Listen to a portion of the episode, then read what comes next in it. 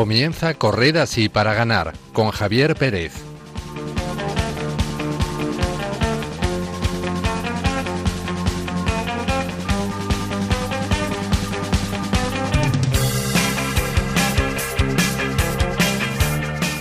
Buenas noches, queridos oyentes, y bienvenidos un mes más a este programa Corred así para ganar, un espacio de Radio María dedicado a la fe y el deporte.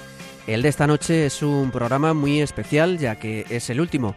Por cuestiones laborales y personales no nos será posible seguir adelante con este espacio y tras cerrar un ciclo es hora de dar paso a nuevos programas que estamos seguros de que los seguirán manteniendo enganchados a la radio de la Virgen.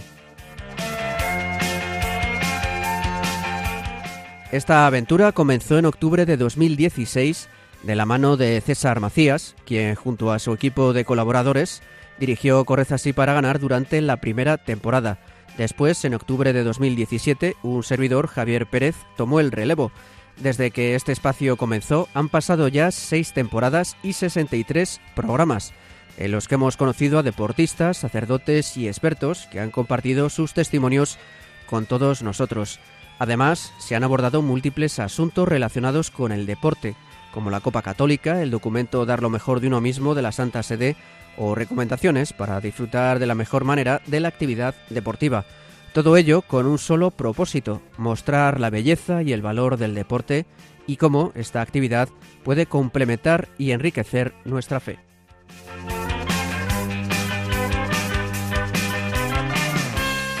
Por todo ello, queremos dar las gracias en primer lugar al Señor y a la Virgen que nos han bendecido durante todo este tiempo.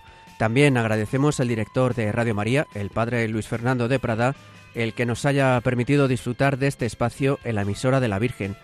Y no nos podemos olvidar tampoco de todos los que han formado parte de este equipo en algún momento. César Macías, Javier Aguirre, Carlos Velado, Glaisis Carbonel, Jordi de la Milagrosa y Paloma Niño, así como Yasmín Rivera, Javi Esquina, Marta Troyano y Gema Saez, a quienes saludaré dentro de unos momentos. Y por supuesto, les damos las gracias a todos ustedes, oyentes, que nos han acompañado al otro lado de las ondas radiofónicas, programa tras programa.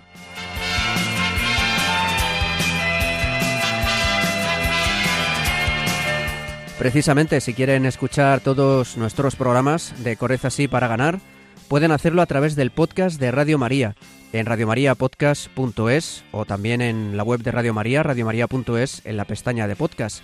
Allí se encuentran todas las entregas emitidas desde la primera, que fue el 28 de octubre de 2016. Corred así para ganar termina, pero la vida sigue y hay que rezar por la paz en Ucrania, que está sufriendo una guerra, como saben, desde febrero, y cuyas consecuencias van más allá de sus fronteras y se extienden a todo el mundo por lo que hay que pedirle al Señor que esta situación no vaya peor y se alcance la paz para poner fin a la muerte y el sufrimiento de tantos inocentes. También debemos rezar por el fin de la pandemia de COVID-19 que aún no ha acabado y por el fin de cualquier enfermedad que ponga en peligro a la humanidad.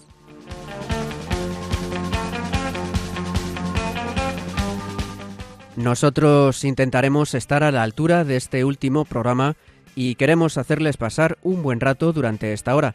Para ello contamos hoy con nuestro equipo habitual. Saludo en primer lugar a Gema Saez. Buenas noches, Gema. Hola Javi, ¿qué tal? Buenas noches. Bueno, ¿cómo está siendo el comienzo del curso y del otoño? Pues la verdad es que fenomenal, ya vamos rodados sobre el, el comienzo la universidad muy bien, los colegios muy bien y disfrutando del buen tiempo que nos está ofreciendo este maravilloso septiembre. Bueno, con ganas de este último programa, imagino. Muchísimas, con mucha pena, pero también con ganas. Y bueno, saludo también a Marta Troyano. Buenas noches, Marta. Muy buenas noches, Javi. Muy buenas noches, Gema. Y a todos nuestros oyentes y también a otra persona que está esperando para saludar después de mi Javi Esquina. Muy buenas noches a todos. Cierto, eh, bueno, me imagino que ahora que ya ha pasado el calor eh, estarás un poquito mejor, ¿no? Sí, sí, gracias a Dios ya yo puedo dormir mejor y en cuanto yo duermo mejor ya todo se ve con otra cara, con otros ojos. ¿no? La verdad que muy bien y muy contenta con este comienzo de curso que hemos empezado eh, con mucha pena porque se acaba el programa, pero bueno, eh, agradeciendo a Dios todo, todo el tiempo que nos ha dejado compartirlo aquí en la radio y nada, mm, les recordaremos a nuestros oyentes todas las películas que hemos traído para que las puedan ver algún día. Y bueno, también saludamos a Javi Esquina, que como antiguo integrante del programa ha querido acompañarnos en esta última entrega. Eso sí, no lo hace desde los estudios, sino desde fuera, porque está ahora mismo de vacaciones. Buenas noches, Javi. Hola, buenas noches, querido amigo, y buenas noches a toda la familia y a las compañeras que aquí están presentes. Bueno, tú has empezado bien el curso porque el curso y el otoño, porque has empezado de vacaciones. Pues sí, ya necesitaba mi cuerpecillo un, descanso y bueno, y muy bien, porque lo, lo estoy llevando con, con viaje de fe. Es decir, estoy haciendo un viajecito para que alimentar más la fe. Muy bien, pues por último los saluda un servidor, Javier Pérez. Y bueno, antes de comenzar les recuerdo que pueden contactar con nosotros a través de nuestras redes sociales, en Twitter como arroba Corez para ganar y en Facebook con el mismo nombre. Comenzamos.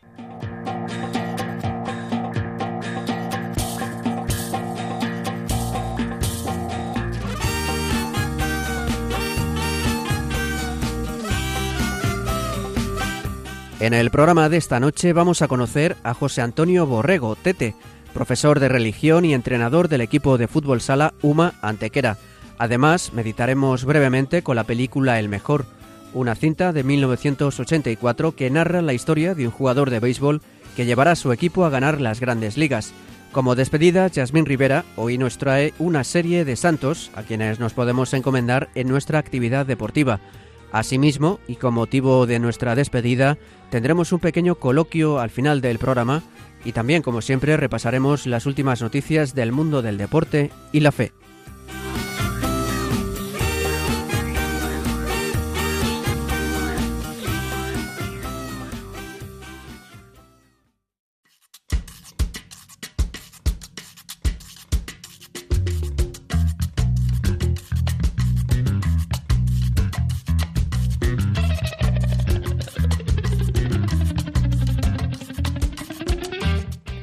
Una misionera franciscana logra a los 68 años su sueño de adolescente al proclamarse campeona mundial de taekwondo.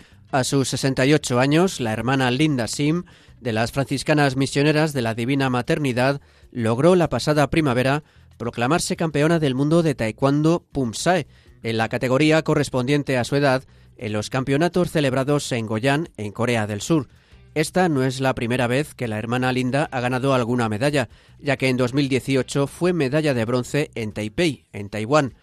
Tras realizar su labor misionera en Zimbabue e Inglaterra, volvió a su tierra natal, Singapur, donde siendo coordinadora en el Hospital Mount Albernia, decidió aplicar el PUMSAE a las terapias de rehabilitación de los niños con cáncer. La hermana Linda y los médicos han visto los beneficios que esta técnica puede tener en los niños más jóvenes, ayudándolos antes y después de la quimioterapia.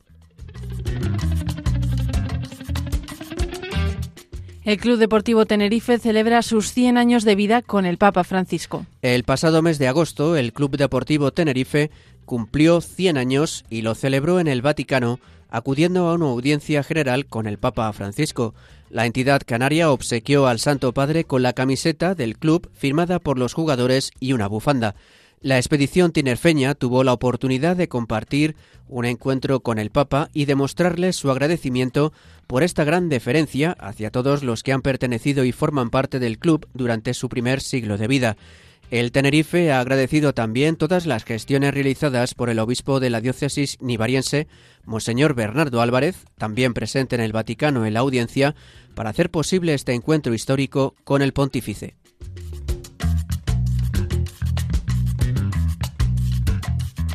Por primera vez un ciclista vaticano participa en los Mundiales de Ciclismo. El ciclista profesional holandés Rin Surhaus ha hecho historia al participar como representante del Vaticano en los Mundiales de Ciclismo en Carretera, que se han celebrado en Australia este pasado fin de semana, y lo ha hecho llevando el color blanco y oro del equipo Vatican Cycling. Además, acompañado de su equipo, del nuncio en Australia y de representantes de Caritas, se ha reunido con representantes de indígenas australianos en el marco de este evento. Surhaus ha asegurado que desde que llegó a Roma en 2020 le atrajeron inmediatamente los valores y el espíritu comunitario de Atlética Vaticana. Además, explicó que la atención del Papa Francisco sobre el deporte como vehículo de encuentro está en profunda sintonía con su experiencia de vida y señaló que el lenguaje del deporte es verdaderamente universal. Asimismo, afirmó que él admira al español Miguel Indurain, de quien destacó su modestia y humildad dentro y fuera del ciclismo.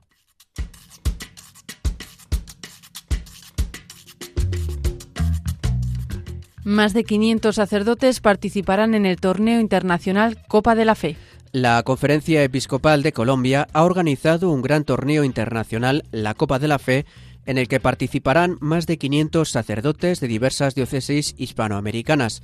Este campeonato se celebrará del 10 al 14 de octubre y lleva por lema Caminemos juntos por la Copa de la Fe. El objetivo principal del torneo, que se celebra por séptima vez, es promover la fraternidad sacerdotal, la solidaridad, la sana convivencia y un encuentro cercano entre la Iglesia y los feligreses, transmitiendo a Cristo a través del deporte. El único requisito para jugar es ser sacerdote y pertenecer a una jurisdicción eclesiástica. A las decenas de delegaciones de las diócesis colombianas que se han inscrito se suman también la Archidiócesis de Guadalajara en México y un grupo de sacerdotes de la Archidiócesis de Quito en Ecuador que apoyará al equipo de la Diócesis de Arauca.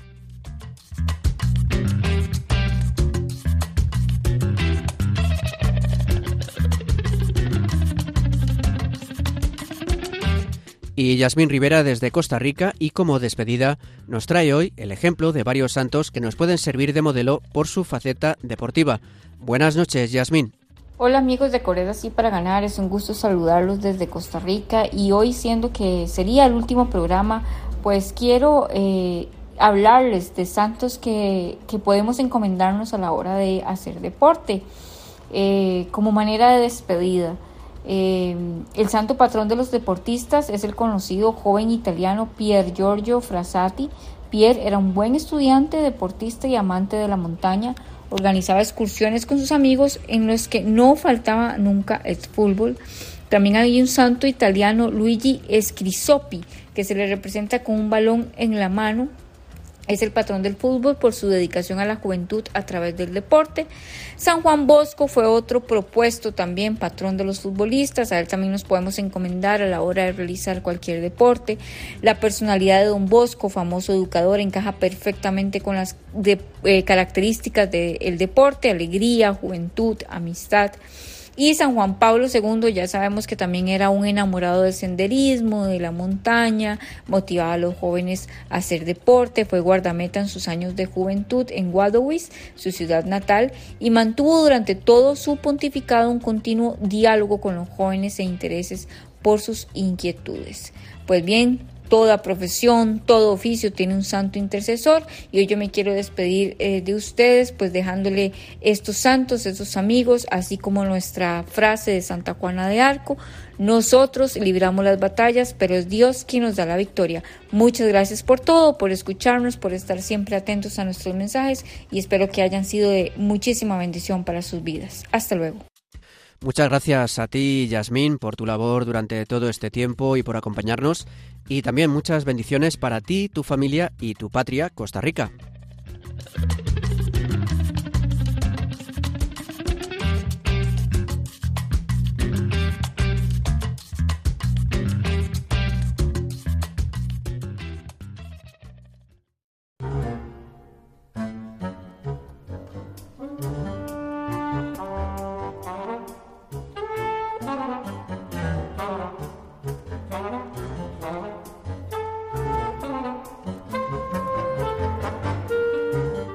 Pues como decíamos en nuestro sumario, hoy conoceremos a José Antonio Borrego, más conocido como Tete, entrenador de fútbol sala y profesor de religión, que va a compartir con nosotros cómo compagina estas dos facetas profesionales y el importante papel que la fe desempeña en ellas.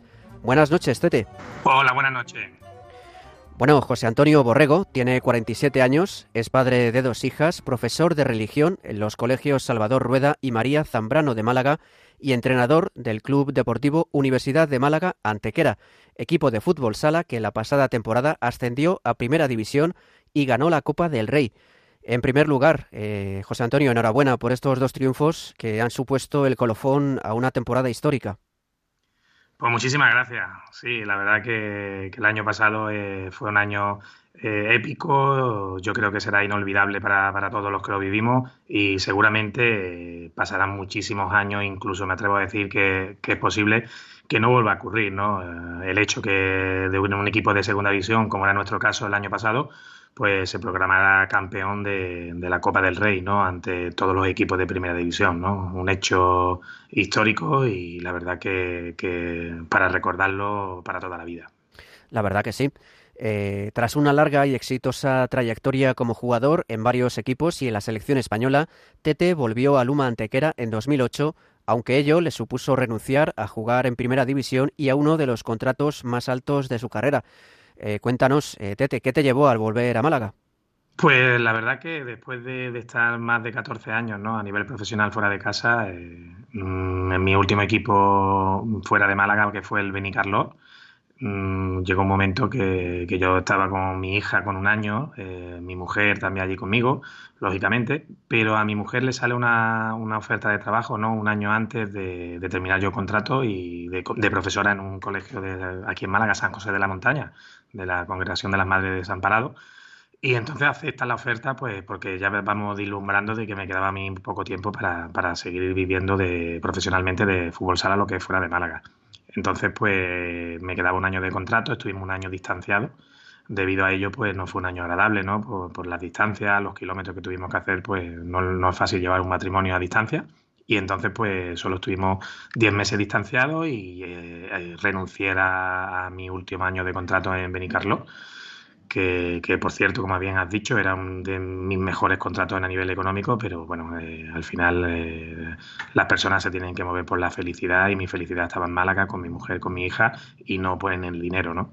Al final pues volví a mi casa, a Málaga y firmé pues en el equipo de mi ciudad, ¿no? En la Universidad de Málaga Antequera y gracias a ello pues tuve, tuve la suerte ¿no? de poder estar nueve temporadas consecutivas como jugador en el equipo de, mi tierra y, conseguí hacer historia como jugador eh, con un primer ascenso que nunca lo habíamos conseguido en el 2015 pero bueno, eso ha sido nada con, con, lo que ha venido después, ¿no? Después he tenido la suerte de estar cuatro años en el cuerpo técnico como segundo entrenador con, con Molly, ¿no? Que era mi, mi primer entrenador en todos estos años y el entrenador que ha estado toda la vida en la Universidad de Málaga. Y desde el año pasado, pues soy yo el primer equipo, porque Molly ya renunció a seguir por, cuestiones personales y, la verdad que muy contento ¿no? de, la trayectoria que he tenido, ¿no? Sobre todo muy orgulloso de como jugador y bueno, y como técnico, que te voy a decir, ¿no? Yo solo llevo un año como primer entrenador y, la verdad que, que, ha dado para mucho y, y, ojalá, ojalá pueda hacer cosas parecidas, pero va a ser difícil, ¿eh? Claro. También queríamos comentar a nuestros oyentes que la vuelta de Tete a Málaga sería muy fructífera, no solo en lo personal, sino también porque jugó varias temporadas a un gran nivel y trabajó, como él ha dicho, cuatro años como ayudante del entrenador de Luma Antequera, Manuel Luigi Carrasco, Moli, una leyenda del equipo y padrino deportivo de Tete. Pero además le convencieron para terminar los estudios que había interrumpido cuando se hizo profesional y terminó la carrera de magisterio con la especialidad de religión, es decir, que su vida profesional también se vio enriquecida. Eh, cuéntanos, Tete, ¿cómo fue aquello? De, mm, ¿Cómo te convencieron y cómo salió adelante esta idea de, terminar la carrera y hacerte profesor de religión? Pues, pues, te voy a decir la verdad. Cuando yo vuelvo a Málaga, ni en, ni en mi mejor sueño había pensado de, volver a, estudiar, ¿no? Tenía 33 años, eh, tampoco es que fuera muy, muy viejo, pero sí que es cierto que, mi primer planteamiento era compatibilizar trabajo, porque tenía yo ya un módulo de grado superior de Administración y Finanzas, con, jugar en el equipo de mi tierra. Pero me acuerdo que en el 2008 pues empezó la una de las crisis importantes que hubo, el de la construcción, y todo se complicó un poquito. Y, tanto Moli como Pedro Montiel, que era el director de deporte, me convencieron de que, de que lo que mejor que podía hacer, porque era eh, terminar mis estudios, que había empezado primero de Magisterio de Educación Física, me dice, termina tus estudios y, verás que todo va a ser mucho mejor. Y bueno, al primero, al principio estuve un poquito eh, negativo y no tenía claro esa idea, porque ese mismo año mi mujer se quedó embarazada de mi segunda hija.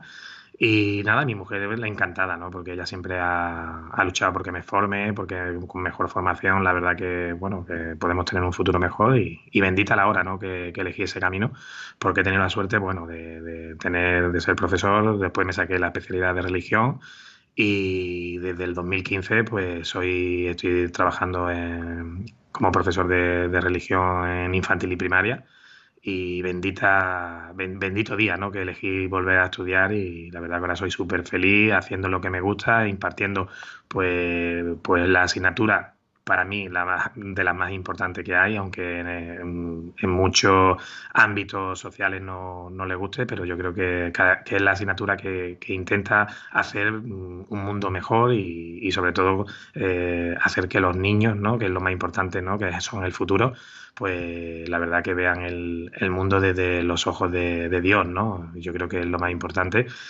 Y, aparte quiero, también agradecer a, un club como es el, que ahora mismo soy entrenador, el Beso con Mantequera, porque fue un ejemplo poco en, mi persona, pero te puedo decir que, en mi equipo este año somos 16 jugadores y hay 10 jugadores que están estudiando y compatibilizando al mismo tiempo con, los estudios. ¿no? Y yo creo que es muy importante porque al final del deporte del fútbol sala no se vive y, la verdad que, tenemos la, la satisfacción de, que cuando pasen por, por, nuestro equipo, si son capaces de, terminar una carrera universitaria, pues cuando termine su carrera deportiva, seguro que, se acordarán de muchos partidos, pero al final se acordarán de, esa carrera universitaria que le saquen. Te puedo poner ejemplo de este año, pues ha venido un chico que, de Palma que, que, se ha matriculado en medicina y ha sido admitido en Málaga y se ha venido aquí con nosotros. Otro chico ha entrado en fisioterapia, otro en ciencias del deporte la verdad que un sinfín y, y, yo creo que la labor deporte, estudio, formación que hace la Universidad de Málaga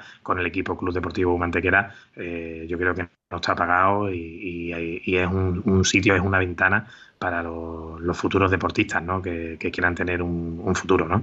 Habrá mucha gente que se pregunte, bueno, este hombre que ha sido deportista, una de las estrellas del deporte del fútbol sala, ¿Cómo es que mm, cuando se hace profesor no se hace profesor de educación física, que, quizás sería lo lógico, entre comillas, y se hace profesor de religión? ¿Cómo nace esa vocación de profesor de religión? Pues la verdad que, si te soy sincero, yo he tenido siempre una, vida de, fe, eh, gracias a que conocí a mi mujer cuando éramos, bueno, éramos unos niños. y ella, ella estaba en el, camino necautumenal eh, y en las comunidades en, tuve la, suerte ¿no? de que me introdujo en las comunidades y estuvimos caminando durante cinco o seis años juntos. ¿no? Ahora actualmente no, no estoy en comunidades necotumenales, pero sí que es cierto que vivo la fe en una parroquia, como es la de la parroquia de la Divina Pastora en Málaga, que, que mis hijas van allí a perseverancia y la verdad que que tenemos una relación muy estrecha con, dicha parroquia. Y, la verdad que, la gente que me pregunta, que, que me conoce así, me dicen, lo primero que me preguntan es, eh, ah, estás trabajando de profesor, claro, de educación física, ¿no? Y, yo le digo, sí, sí, soy profesor de educación física, pero no trabajo de profesor de educación física, soy profesor de religión. Y en principio se, se sienten, eh, choca, ¿no? Eh, la, situación. Tú de profesor de religión, y siempre le digo lo mismo, le digo, ¿por qué no? ¿Por qué no puedo ser yo profesor de religión? Y, nada, después yo se lo argumento que, que, tengo, bueno, que llevo muchos años de, viviendo la, mi fe y, y qué mejor que poder desde mi punto de, la, desde mi punto privilegiado que tengo, pues puedo dar a conocer a, muchos jóvenes que el deporte no está desunido de, una religión y, te ayuda en muchísimos momentos eh, en el deporte, ¿no? Yo creo que, que no es que esté ligado, pero sí que es verdad que a nivel personal me, me fortalece, me fortalece y mucho. Y lo hemos visto antes, un pilar fundamental en tu vida es la familia. Por supuesto, yo creo que gracias a mi familia el año pasado pude disfrutar de, todo lo que vino, ¿no? Es evidente que, el equipo pues tiene un, compromiso con el club como entrenador, pero al final cuando termina el día, cuando abres la puerta de tu casa, los que te esperan siempre son tu familia, ¿no? Que están ahí en las buenas y sobre todo cuando más lo necesita, que son cuando vienen mal pegadas, ¿no? Cuando el deporte siempre tiene mucho altibajo durante la temporada y gracias a mi familia, a mis dos hijas y a mi mujer Lourdes, pues la verdad que, me siento respaldado, me siento fuerte, me siento con ganas y son un pilar importantísimo en mi vida. Estoy completamente seguro que si ellos no estuvieran detrás mía, eh, todos los éxitos, ya no solo a nivel de, entrenador, ¿no? que solo llevo un año, sobre todo durante toda mi, carrera deportiva, pues la verdad que no, hubiera podido conseguirlo sin lugar a duda, ¿no? Y eso se lo debo a ellos, a ella, y, la verdad que, que me siento muy feliz, ¿no? Porque al final eh, son, son la, energía ¿no? que te hace superarte y, son todo para mí. ¿no? Fíjate, y también en, ese papel tan importante que tiene tu familia eh, y en el deporte y en todos los ámbitos de tu vida, otro pilar fundamental ha sido la oración, ¿verdad? Pues sí, la verdad que, aunque no esté bien visto eh, en estos tiempos ¿no? de, de tantas modas y parece que políticamente mm, no se ve bien, pero yo lo digo con, con mucho orgullo y, lo transmito ¿no? a mis jugadores, ¿no? Muchos se ríen, ¿no? Porque son de otra onda, ¿no? Como se suele decir ahora, ¿no?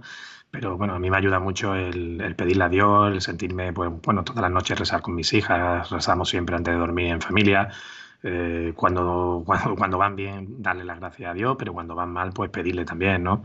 La oración es fundamental para, para, para tener ese momento de, de, paz, ¿no? De ese momento de unión con Jesús, donde la verdad que que te hace eh, mm, relativizar sobre todo pues muchas cosas ¿no? Que, que, no son importantes en la vida y al final el deporte eh, es bueno, eh, es motivador, te saca de muchas cosas, pero al final lo importante, importante, como hemos dicho anteriormente, está la familia, las personas y al final es un deporte que gana un equipo y pierde otro. Al final no, no, no hay que darle más vueltas y a mí el rezar me, me, hace poner los pies en los suelos, en los suelos y, y sobre todo tener ese grado de humildad, ¿no? que, es importantísimo ¿no? para, para todo lo que no te propongas en la vida. Claro, porque lo hablábamos antes de la entrevista, que el fútbol sala, pues por desgracia es un, un, deporte minoritario y decía, claro, es, yo decía yo, es que claro, si tú hubieses sido jugador de fútbol 11, de, fútbol profesional, eh, pues claro, serías una leyenda del deporte español porque has, eh, has ganado mucho con la selección española, has hecho grandes logros como jugador de equipos y por desgracia pues no se conoce mucho y la fe sin duda ha sido un gran apoyo para, para sacarte adelante y mantenerte los pies en el suelo cuando llegaban esos éxitos. Pues sí, la, verdad que, mi currículum deportivo, si en vez de ser en, mi deporte, que, yo le estoy muy agradecido de, todo lo que me ha dado, si fuese en fútbol, ya te digo que, posiblemente no me hubiera dado la posibilidad de, ser profesor de religión y vivir la experiencia tan bonita de estar con los niños. No, no lo cambio para nada, no lo cambio porque me, me siento muy agradecido a Dios de la vida que me ha regalado pero sí que es cierto, como has dicho, que este currículum deportivo en fútbol te, te hubiera dado para, para, no poder trabajar, para no trabajar, ¿no? Si no hubiera querido. Pero la verdad que ni lo he pensado nunca, no lo he pensado, porque al final eh, vivo el día a día, que, que es lo que me regala. Eh, y la verdad que, que, que, me da la posibilidad de haberme formado, de, de, tener una profesión que es maravillosa, que como he dicho anteriormente, ¿no? de, estar mm, dándole una una fe ¿no? a, a, los, a, las futuros, ¿no? que como he dicho al principio de la entrevista, ¿no? que convertir este mundo en un mundo mejor. ¿no? Yo creo que la asignatura de religión es esa, porque existen tantos valores que nos transmite Jesús y, al final eh, el camino que, he tenido es el, mejor para mi vida y para mi felicidad, lógicamente. Pues sí, porque enseñar a los niños, eh, formarles y educarles es una labor preciosa y valiosísima pero claro, ya si les enseñas en la religión y el valor de la fe, pues es un plus. Sí, yo me siento un privilegiado. El hecho de, todos los días poder ir al colegio y, te he dicho yo que yo la oración siempre me ayuda. Tú imagínate, yo tengo habitualmente pues, suelo tener cuatro o cinco clases diarias. Mm, yo me siento muy orgulloso, por ejemplo, en uno de mis colegios mm, de que enseño a, rezar a los niños, porque muchos, por desgracia, pues no tienen la cultura del rezo en sus familias y no sabes lo gratificante que es enseñarle a, esos chicos eh, una oración y que les gusta y se les ve y yo creo que, es maravilloso, es maravilloso la labor de, todos los profesores en general y sobre todo en, mi caso a todos los profesores de religión, ¿no? que tenemos una suerte de, poder eh, transmitir esa fe ¿no? y, que sobre todo que nosotros seamos ejemplo ¿no? y, y los, propios, los propios alumnos cuando se enteran que soy entrenador de fútbol sala, también se llevan las manos a la cabeza, los, sobre todo los de quinto sexto de primaria, ¿no? que ya son más mayorcitos, que les gusta mucho el fútbol, y, me dicen, pero profe, ¿tú cómo puedes ser profesor de religión? Y, digo, y yo ya siempre le digo lo mismo, digo, ¿por qué no? no? Como he dicho antes, y también le digo que, es la asignatura más bonita que hay. Y ellos me dicen, sí, hombre, va a ser la... Y digo, ¿cómo que no? Si nosotros aquí hacemos todas las cosas buenas, aquí qué cosas se hacen feas. Y, la verdad que todos los días son un regalo para mí. Pues qué bonito, la verdad. Antes de despedirte, quería pedirte que me recomendaras una canción para despedir esta entrevista. Mira, pues el otro día escuché una canción que me ha encantado, porque es uno de mis artistas preferidos, y aprovecho, ¿no? Que es Manuel Carrasco. Y, ha sacado una canción dedicada a sus hijos, y yo tengo dos hijas, y, se llama Coquitos. Y me parece espectacular porque siempre todas las canciones que hace este chico son maravillosas, te llegan ahí en el corazón. Y, la verdad que, me siento identificado porque yo también he tenido dos hijas y en una de las estrofas dice que por favor no crezcan, ¿no? que se queden como están. ¿no? Y la verdad que, me ha gustado mucho. Bueno, pues ahora enseguida la, preparamos justo después de esta entrevista.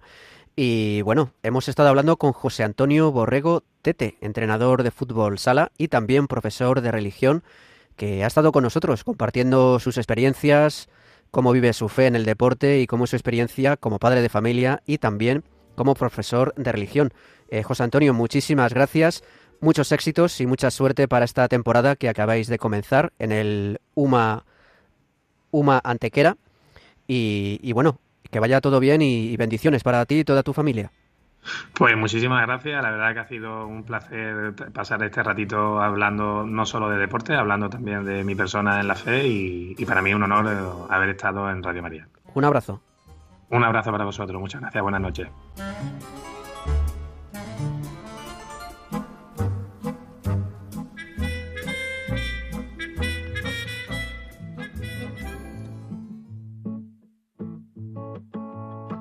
Bonito es verte, cariño mío. Qué bonito sueñas entre suspiros. Qué bonito amarte, sentir y besarte. Es tocar el cielo al respirarte. Qué bonito es verte, cariño mío. Qué bonito sueñas entre suspiros.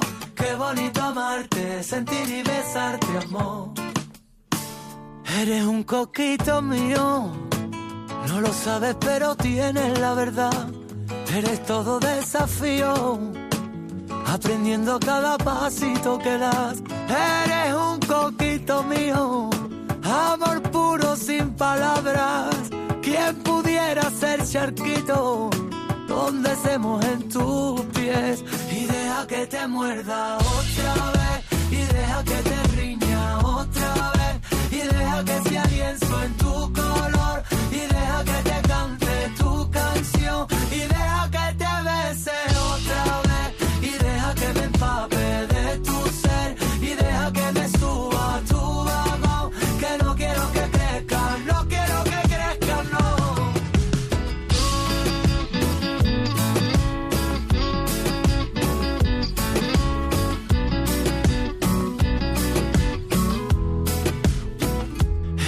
coquito mío. Malabares con un trocito de pan, el columpio que perdimos, el vaivén que nos devuelva la verdad. Y es que este amor infinito es el gallo en la mañana, cosquillitas en la cama, entre un gato y un rato. Y deja que te muerda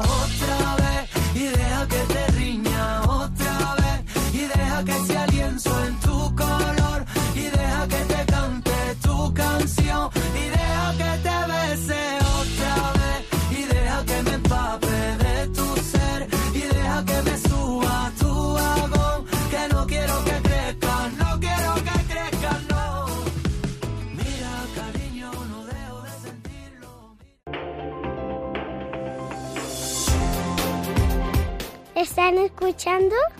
Corren así para ganar.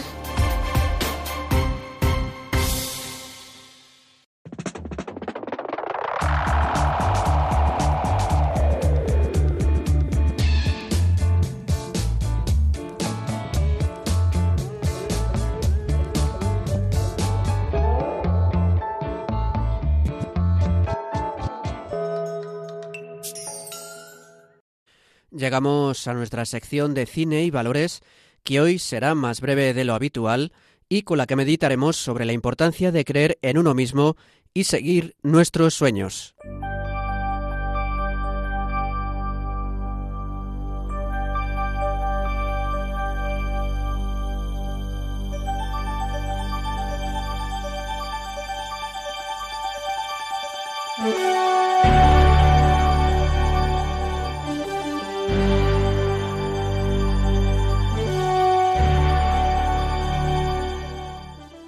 Con esta música hoy os vamos a hablar de la película El Mejor del año 1984 que está protagonizada por Robert Redford y Glenn Close. Nos narra la historia de Roy Hobbs, un jugador de béisbol con un don natural, tanto para lanzar la bola como para batearla, que bueno, pues eh, de pequeño jugaba con su padre eh, al béisbol y su padre muy bien le recuerda que no basta con tener un don, que hay que trabajarlo.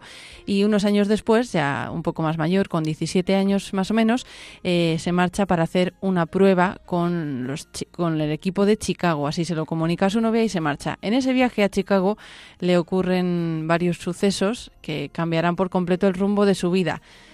Aparece varios años después, como unos 17 años después, 16 que me diga, es ya bastante más mayor de lo que se espera para un jugador de béisbol y sin embargo le, aceptan en, un, en el equipo de Nueva York, de New York Knights. Allí empieza a jugar, la verdad que asombra por su talento, a pesar de que al principio nadie confiaba en él, y ahí comienzan a ganar todos los partidos y a acercarse a ganar las series.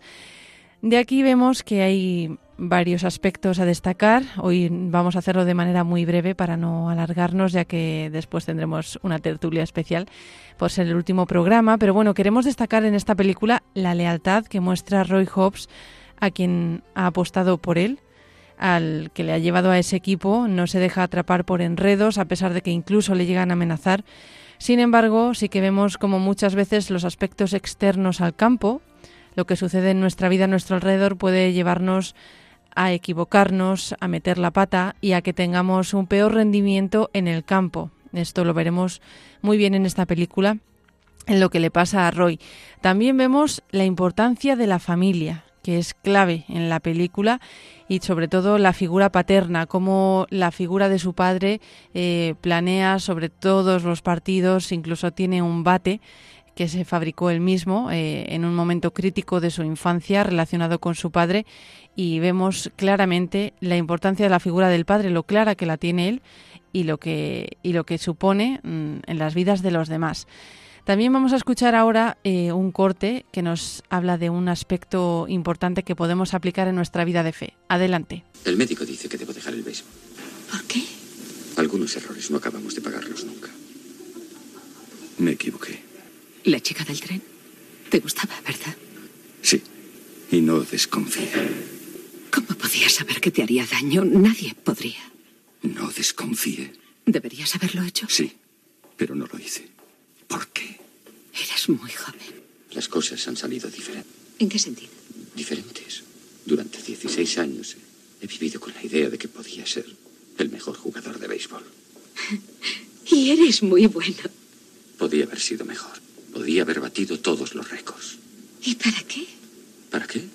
Para que cuando fuera andando por la calle la gente me mirara y dijera, ahí va Roy Hobbs, el mejor jugador que ha existido. Yo creo que tenemos dos vidas. ¿Qué quieres decir? La vida con la que aprendemos y la que vivimos con lo aprendido. Viviendo sin batir récords. La gente te recordará. Piensa en todos esos, en todos esos chicos en los que has influido. Son muchísimos.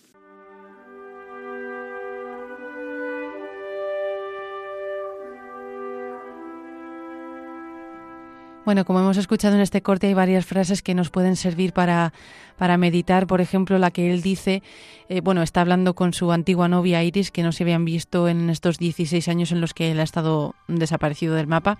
Él dice, hay errores que no acabamos de pagarlos nunca. Aquí vemos y experimentamos también en nuestra propia vida que hay errores que hemos cometido que obviamente pues todo acto tiene su consecuencia y muchas veces estos errores nos acaban pesando mucho. Sin embargo, podemos experimentar la misericordia del Señor, acudiendo al sacramento de la confesión, muchas veces nos cuesta perdonarnos a nosotros mismos, pero tenemos que ser conscientes de que el Señor nos perdona. Aquí lo vemos claramente en su antigua novia, como no le tiene ningún rencor, y además ella le da como un, una nueva visión, como que existen dos vidas, la que vivimos y cometemos errores y luego la que vivimos aprendiendo de esos errores. Aquí podemos ver eh, pues que tenemos siempre una oportunidad de redención, eso se experimenta muy bien, por ejemplo, mucha gente que se ha convertido a la fe, pues primero tiene una vida en la que ha cometido muchos errores, bueno, ellos y yo, que gracias a Dios no me he alejado del Señor, que muchas veces cometemos errores, pero el Señor saca bien de todo y nos lleva a vivir una nueva vida en la que aprendemos de esos errores que, que hemos cometido en el pasado.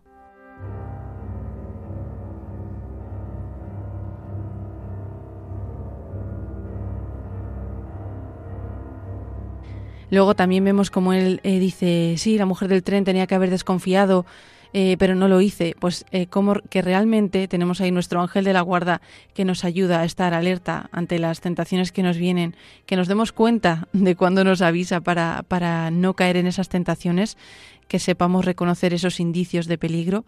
Y luego también eh, querría destacar en este diálogo que él le dice, ¿por qué te levantaste cuando en aquel partido en Chicago? Y ella le dice, porque no te quería ver perder.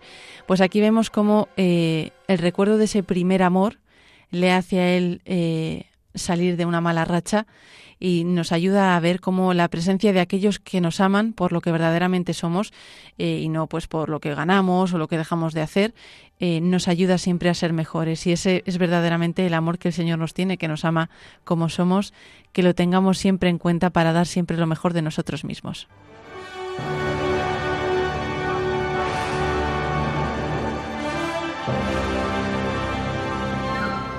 Bueno, Marta, pues como siempre un placer escuchar esta sección y aprender de estas películas. Que bueno, si alguien se ha quedado con el gusanillo, la película se llama El Mejor, del año 1984, aunque me comentabas antes que no ha sido fácil encontrarla. Sí, pero yo creo que, mm, bueno, la verdad que yo creo que esto es cosa del Espíritu Santo, Él es el que me va poniendo las películas, porque yo tenía esta película pues casi desde el principio apuntada, que me hice una lista de muchas películas que quería traer al programa de deportes, pues fíjate que hasta esta vez no la he podido traer. Entonces yo creo que, bueno, está en varias plataformas y seguro que en alguna biblioteca está, pero yo nunca he conseguido traerla hasta ahora. Es de 1984, pero si buscáis el mejor de Robert Redford os sale, os sale seguro. La verdad que me ha parecido un muy buen cierre. la verdad que sí. Sí, la verdad que tiene muy buena pinta. Y bueno, es una de las muchas películas que hemos tratado en este programa y que pueden volver a, a escuchar las meditaciones que hemos hecho en torno a ellas en nuestro podcast, radiomariapodcast.es. Y gracias Marta por, por todo tu trabajo durante este tiempo. Pues muchísimas gracias. Para mí ha sido un placer disfrutar de estas películas, meditar con ellas y podérselas ofrecer a todos nuestros oyentes.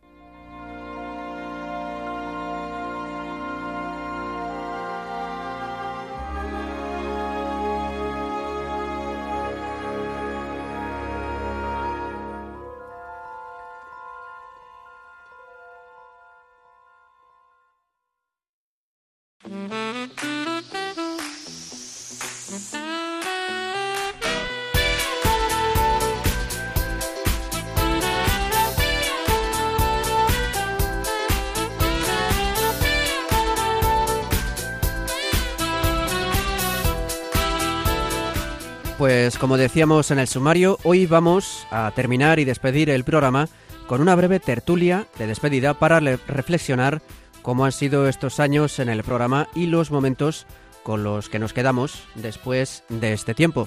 Para ello, pues bueno, tenemos aquí a nuestro equipo habitual, a Gema Sáez, Marta Troyano y Javi Esquina. Si queréis, podemos empezar con Gema, que es la más reciente, la última que ha llegado al equipo pero que lleva ya pues tres años, no dos años, desde 2020. Y bueno, Gema, eh, ¿qué ha supuesto para ti esta aventura en este programa? Pues mira, yo lo definiría como un regalo, una oportunidad y una suerte, porque mm, como sabéis, eh, por lo que he comentado aquí, nuestros eh, oyentes, por lo que han, han podido escuchar, pues mis grandes pasiones, que en este caso son el deporte y la fe, están unidas ¿no? en este programa y entonces poder tener la oportunidad de compartir con vosotros, de compartir con los oyentes, pues todo lo que compartimos en cada programa, desde las películas, desde las noticias, todo aquello que sucede en la actualidad, pues para mí es una suerte y un regalo poder estar aquí y poder compartirlo. Bueno, tenemos también a Marta Troyano, que se incorporó creo que en 2018 aproximadamente, o 2017 me dice que no. 2017, 2017, sí. O sea, que empezó prácticamente cuando retomé, cuando tomé yo Contigo, las riendas del programa. me llamaste para formar equipo. Exactamente, sí, porque tú empezaste eh, con las noticias y demás, y luego ya con la sección de cine. Sí, sí, sí. sí. Y, bueno, ¿cómo fue ese momento? No, la verdad que eh, bueno, fue, para mí fue un momento clave porque yo justo acababa de volver de Irlanda y andaba un poco perdida con mi vida bueno, porque no sabía qué quería el Señor en ese momento. Entonces, eh, como que me, me, dio un impulso muy grande, pues también a, a, ver cómo el Señor nos habla en lo cotidiano, eh, en concreto en lo que es mi sección en las películas, porque claro, al final uno ya no ve una película ahí por descansarnos, sino que está ahí con el cerebro activo para ver qué te dice el Señor. Y la verdad que me ha ayudado mucho en este tiempo. A mí me gusta mucho el deporte, siempre me ha gustado mucho los valores que tiene, el sacrificio, el esfuerzo. Eso sí, a mí se me da fatal, como ya sabrán nuestros oyentes, que se me da fatal practicar deporte. En este curso estoy haciendo el propósito de hacer algo más de, de deporte. Pero, pero me, ha, me ha ayudado a, a ver que realmente todo lo que yo había sentido eh, viendo deporte desde pequeña, que tenía un sentido, bueno, me repito, pero como que todo lo que yo había experimentado, el Señor me hablaba a través de ello. Cuando yo veía Michael Phelps ganar ocho medallas de oro en unos, en unos Juegos Olímpicos, lo que yo experimentaba, todo eso me ha ayudado en mi vida de fe. Así que estoy muy agradecida por haber podido participar en el programa y, y ofrecer un poquito de todo eso a, a los oyentes a través de, de las películas que, que hemos ido trayendo. Bueno, dices Michael Phelps, pero claro, a lo largo de seis años, Rafa Nadal ha ganado varios Sí, torneos. pero, pero por ejemplo, pero no lo he visto tan, tan... Es que Michael Phelps fue cuatro noches seguidas que me claro. levanté a las cuatro a verle nadar. Rafa Nadal es como más, más en el tiempo, más extendido, pero mm. es un ejemplo como, como muchos otros. Es que Valentino Rossi, que yo soy muy fan, eh, la Fórmula 1, es, es, que me pones, eh, yo que sé, campeonatos de atletismo y me lo veo y entero. Lo y me lo veo entero. Entonces, sí, no sé, como que me, me ayuda mucho a, en mi vida de fe. En mi vida de practicar deporte, fatal, porque no me sale bien, pero en mi vida de fe, pues sí que me ayuda bueno, a todos esos valores. que lo digas teniendo al lado a Gema, que durante este tiempo nos ha Pobre tica, yo lo sé. consejos, recomendaciones. Yo pero, os he animado. Muchos sí. programas yo la, lo decía ahí y os sí, retaba sí. para el siguiente. Sí, pero bueno. alguno, alguna cosa he cogido de lo que ha traído Gema, pero en mi vida general se me da fatal. y tenemos también a Javi Esquina, que es el decano, por así decirlo, del programa, porque él empezó desde el primero. Y bueno, ¿cómo fueron los comienzos, Javi? Bueno, eh, eh, fueron, fueron muy divertidos porque con, con eh, Paloma Niño creamos un poco la idea y luego César estaba en prácticas y dijimos, como estuvo en el tiempo de verano y tal, y teníamos a nuestro queridísimo amigo y compañero Juanma, el que hace las noticias de deporte, estaba de vacaciones, a él le dieron pues ese, ese encargo de hacer las noticias. Entonces a Paloma y a mí nos gustó cómo lo hacía, se lo propusimos al principio como que decía yo un programa que dices, digo, no, tener, tienes el apoyo nuestro, decir yo, venga, yo ahí te apoyo, tal, te hago toda la producción, eh, buscamos entrevistas, eh, busco la música, a mí me encanta, como bien sabéis, me encanta la música y, y, es, creo que es una parte muy importante de la radio, es eh, el, los fondos musicales, es decir, el, el poder motivar un poquito ese momento que, que disfrutan todos los oyentes y nosotros, y entonces ahí empezó todo, eh, se lo propusimos al padre Luis Fernando, eh, le pidió un, un, pilotito para ver qué tal, le gustó y bueno, y mira, y, estas temporadas. Y eh, lo que dice Gema eh, tiene toda la razón, es decir, tenemos la suerte de poder participar en Radio María, es decir, como voluntarios es eh, eso de lo que te dan gratis, dalo gratis y, realmente es una forma de que nosotros contribuimos o esperamos contribuir un poquito a, evangeli a, evangelizar, a, llevar un poco la fe a los que no tienen o, a los que están pobres de fe o los que tenemos fe, pues se, seguirnos enriqueciendo de, de ello, ¿no? Y bueno, para ir concluyendo, es verdad que se termina este programa, pero bueno, es una pena porque el, año que viene vamos a intentar retomar un poco, no abandonar del todo esta, esta realidad del deporte y la fe, porque precisamente, Gemma, me contabas que hay mucha actividad últimamente, tanto en España como en el Vaticano, eh, a este respecto. Pues sí, no sé si recuerdan nuestros oyentes y si recordáis que en el programa anterior eh, hablamos de que ahora en septiembre iba a haber una, una cumbre internacional del deporte en el Vaticano eh, que por cierto, si Dios quiere y todo va bien, mañana partiré hacia, hacia allá, hacia Roma, y estaré pues un par de días compartiendo con, con compañeros de, de, este, de este ámbito, de este tema, pues bueno, todos aquellos avances, inquietudes y propuestas que, que se quieran lanzar, sobre todo porque mmm, desde el Vaticano hay una preocupación o más que preocupación, un interés muy elevado por, por trabajar el deporte y por utilizar el deporte con todo el potencial que tiene. Entonces creo que desde la Iglesia eh, se le está dando pues mucha importancia y pues que la suerte que nosotros hemos tenido de estar aquí y compartirlo, pues que la compartamos y podamos seguir avanzando en todas esas iniciativas y en todo lo que, que nosotros podamos compartir con amigos, con vecinos, con compañeros de trabajo y, y a por ello. Y luego también comentamos que iban a organizar a través de eh, bueno, no sabemos si de la conferencia episcopal o de alguna entidad eh, universitaria o, o, o, de otra índole,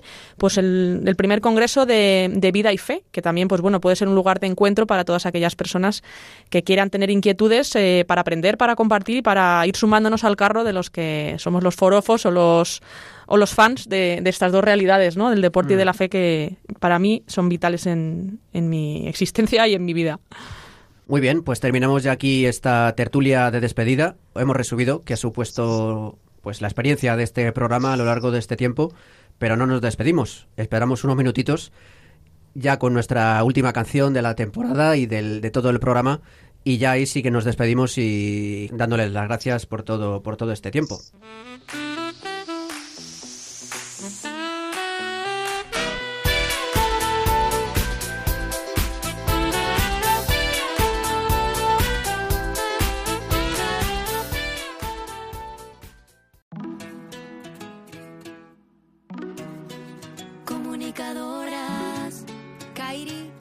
Estación cero.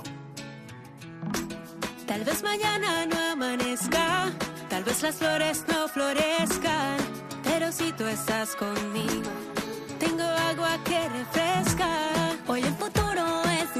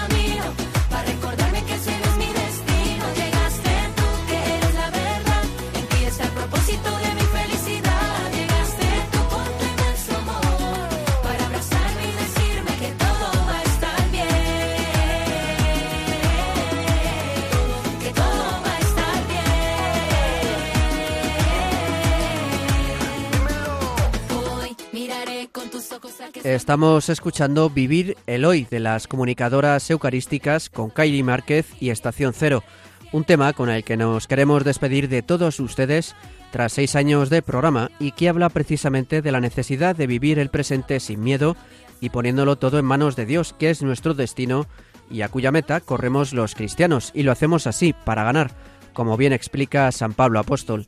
Hoy hemos conocido a José Antonio Borrego, Tete, profesor de religión y entrenador del equipo de fútbol sala Uma Antequera, quien ha compartido con nosotros su amor por el deporte y la importancia de la fe en su vida. También hemos reflexionado sobre el valor de la confianza en uno mismo con la película El Mejor. Además, hemos tenido una tertulia para despedir el programa. Yasmín Rivera nos ha traído el ejemplo de varios santos deportistas y hemos repasado las noticias más destacadas del mundo de la fe y el deporte.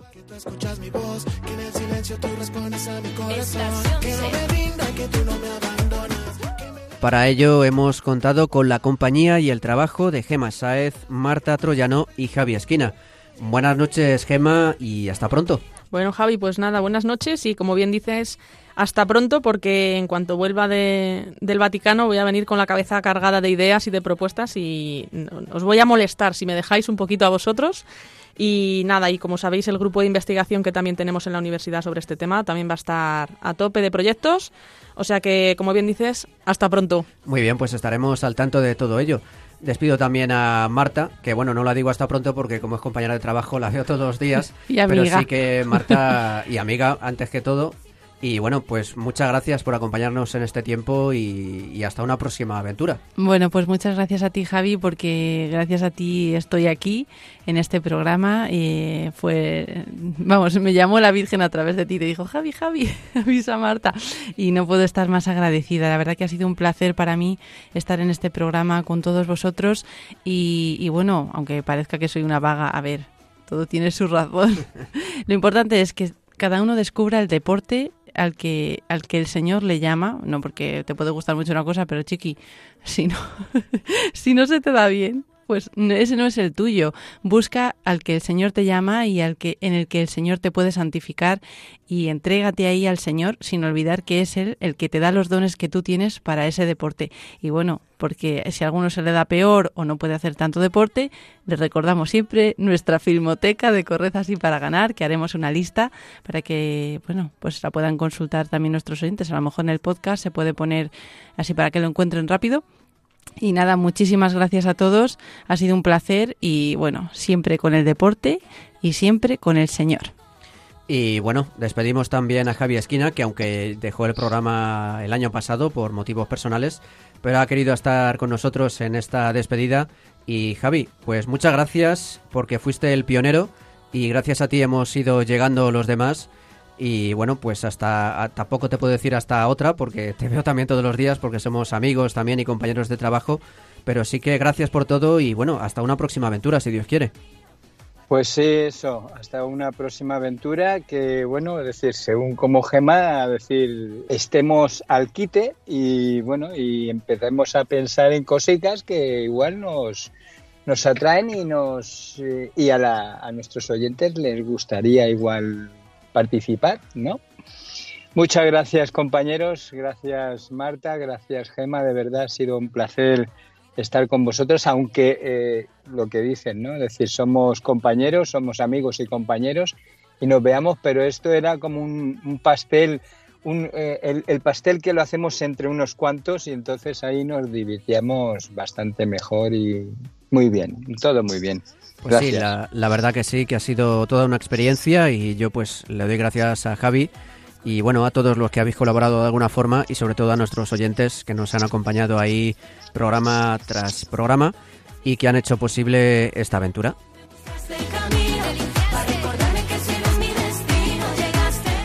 Le recordamos que aunque dejare- dejaremos de emitir el programa y el correo electrónico ya no estará disponible, sí que pueden contactar con nosotros para lo que deseen a través del correo postal a Paseo de Lanceros, número 2, primera planta, 28024 de Madrid, a la atención del programa, eh, a Radio María, y a través de las redes sociales también seguiremos presentes en Twitter con la cuenta arroba corred para ganar y con el mismo nombre en Facebook. Además, si quieren escuchar este y todos los programas anteriores y emitidos, pueden hacerlo desde el podcast de Radio María, radiomariapodcast.es.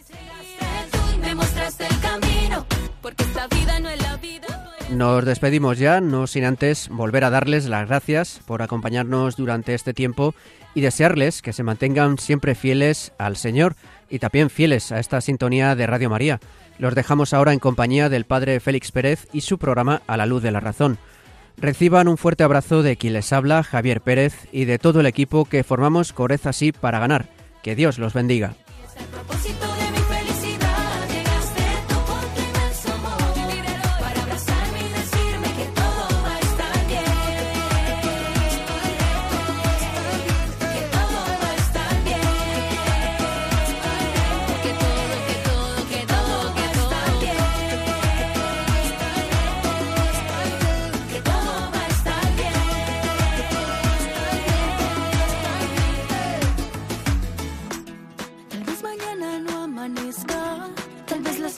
Acaban de escuchar Corred así para ganar con Javier Pérez. Tengo agua que refresca.